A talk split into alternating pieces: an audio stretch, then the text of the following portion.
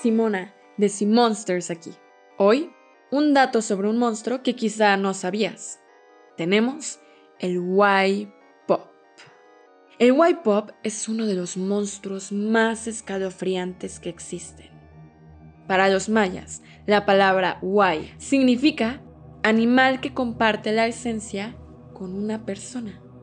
Eso significa que además de que el white pop es un pájaro negro sediento de sangre, también significa que puedes encontrar mezclas de Wise con otros animales, como chivos, carneros, jaguares, incluso gallinas.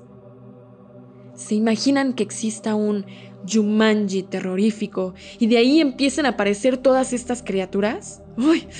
Me dieron escalofríos. Uf.